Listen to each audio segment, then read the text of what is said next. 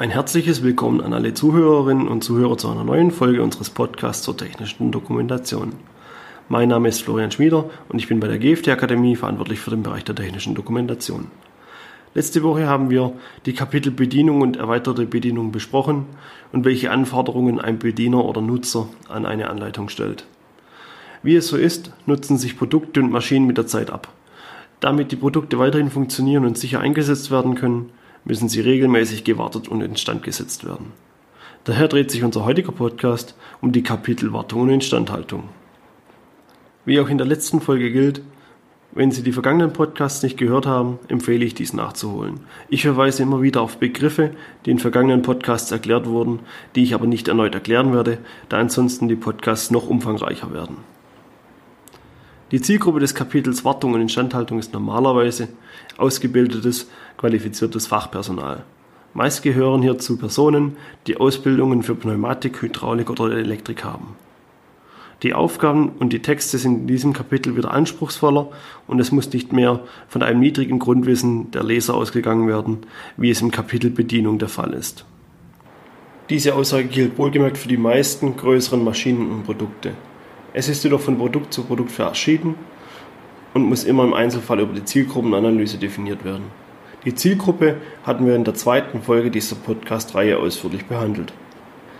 Der Zweck des Kapitels Wartung und Instandhaltung ist es, den Nutzer und Leser aufzuzeigen, wann welche Teile gewartet oder ausgetauscht werden müssen. Können einfache Wartungs- und Instandhaltungsarbeiten vom Bediener des Produktes durchgeführt werden, sollten diese Arbeiten und Informationen entsprechend gekennzeichnet werden. Beispielsweise könnte dies durch die Trennung des Kapitels in zwei Kapitel mit unterschiedlichen Zielgruppen erfolgen. Das eine Kapitel könnte einfache Wartung und Instandhaltung heißen, das andere fortgeschrittene Wartung und Instandhaltung. Wichtig hierbei ist, dass die Informationen für die beiden Zielgruppen voneinander getrennt geliefert werden. Das bedeutet, dass beides nicht innerhalb von einem Kapitel vorzufinden sein darf. So soll verhindert werden, dass die Zielgruppe der einfachen Wartung und Instandhaltung versehentlich Aufgaben der fortgeschrittenen Wartungen durchführt und sich unbewusst in Gefahrensituationen bringen kann.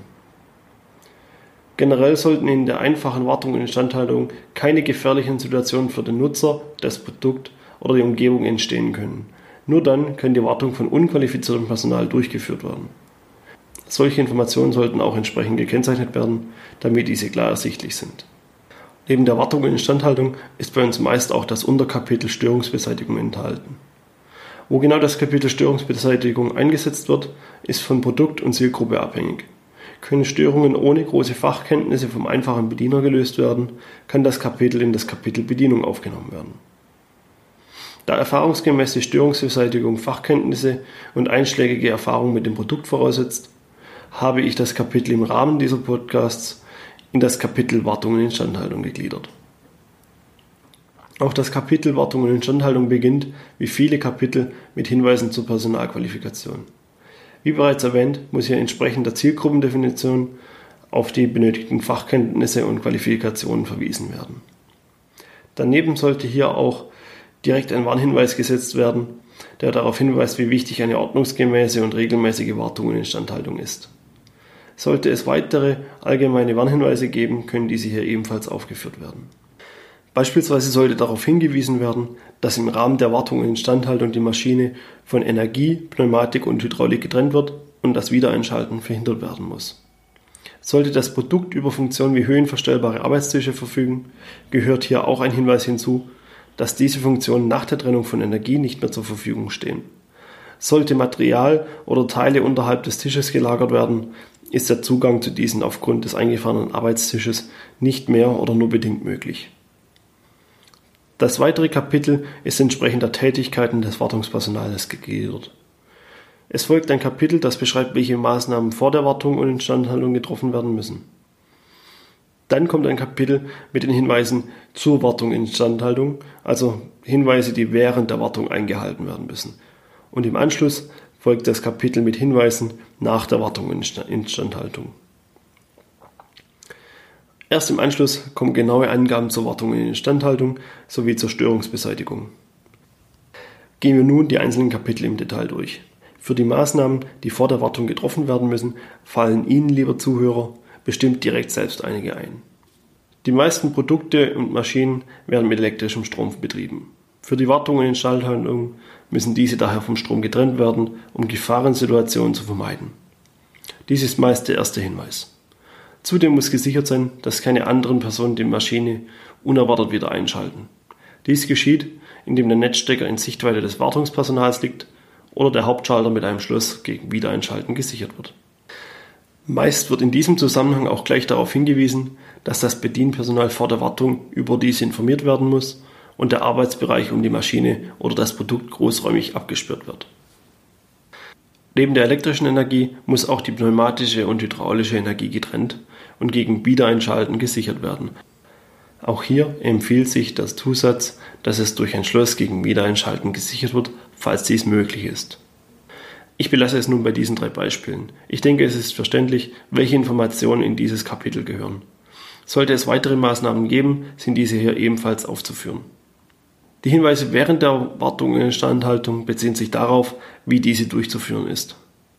Beispielsweise sollte ein Hinweis aufgeführt sein, dass vor Beginn der Arbeiten alle erforderlichen Werkzeuge und Bauteile zur Verfügung stehen. Es ist nicht hilfreich, wenn das Wartungspersonal während der Wartung die Maschine verlassen muss und diese dadurch unbeaufsichtigt ist. Außerdem kann so wertvolle Zeit eingespart werden, da die Wartung schneller abgeschlossen ist und die Maschine wieder schneller die Produktion aufnehmen kann. Ein weiterer Hinweis bezieht sich auf die Informationen in den Zulieferanleitungen. Es ist heutzutage üblich, dass neben der eigentlichen Anleitung zum Produkt eine Vielzahl an Zulieferanleitungen mitgeliefert wird. Dies gilt vor allem im Maschinenanlagenbau, da dort viele Einzelteile zugekauft werden. Daher ist ein Verweis auf die Beachtung dieser Anleitungen wichtig.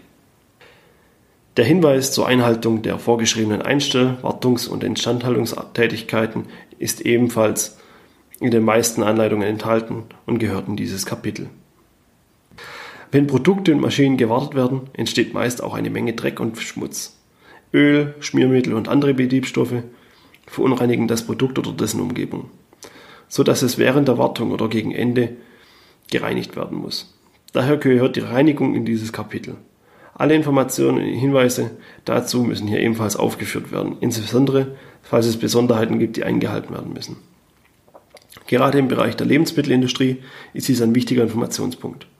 Falsches Reinigungsmittel kann Rückstände hinterlassen, die die Lebensmittel kontaminieren oder die Maschine beschädigen, wodurch wiederum die Lebensmittelechtheit verletzt und die Maschine ungeeignet wird. Dort sind die Hinweise zur Reinigung der Produkte extrem wichtig. Je nach Branche und Reinigungsmittel müssen auch die Sicherheitsdatenblätter der Reinigungsmittel berücksichtigt werden, da diese häufig aggressiv sind und bei Hautkontakt zu Verletzungen führen können. Für die Reinigung selbst sollte es einen Reinigungsplan oder ähnliches in Anleitung geben, damit diese immer korrekt und zeitlich festgelegt durchgeführt wird. Auch konkrete Angaben, wie die Reinigung durchzuführen ist, ist eine wichtige Information für den Leser. Zum Schluss sollte noch darauf hingewiesen werden, dass nach der Reinigung Rohr- und Schlauchleitungen auf Lecks gelockerte Verbindungen und Beschädigungen überprüft werden und Mängel sofort gemeldet und beseitigt werden müssen. Können während der Reinigung gefettete Teile entfettet werden, müssen diese nach der Reinigung wieder geschmiert werden. Die Hinweise nach der Wartung sind in der Regel kürzer als die beiden zuvor genannten. Nach der Wartung und der Reinigung muss das Produkt oder die Maschine vor dem Einschalten überprüft werden. Es dürfen sich keine Personen in Gefahrenbereichen aufhalten. Auch Schutzeinrichtungen müssen auf Funktionstätigkeit geprüft werden. Erst wenn alle Prüfungen erfolgreich sind und sich keine Personen mehr im Gefahrenbereich aufhalten, darf die Maschine wieder eingeschaltet werden. Kommen wir nun zu den eigentlichen Wartungs- und Instandhaltungsmaßnahmen. Für diejenigen, die der Unterschied zwischen Wartung und Instandhaltung nicht kennen, folgt eine kurze Erklärung. Das Wort Instandhaltung selbst ist der Oberbegriff und vereint alle Maßnahmen, die zur Verlängerung des Produktlebenszykluses und der Erhalt des funktionsfähigen Zustandes dienen, so dass das Produkt möglichst lange seine Funktion und Aufgabe erfüllen kann. Hierzu gehört neben der Wartung auch Inspektion und Instandsetzung.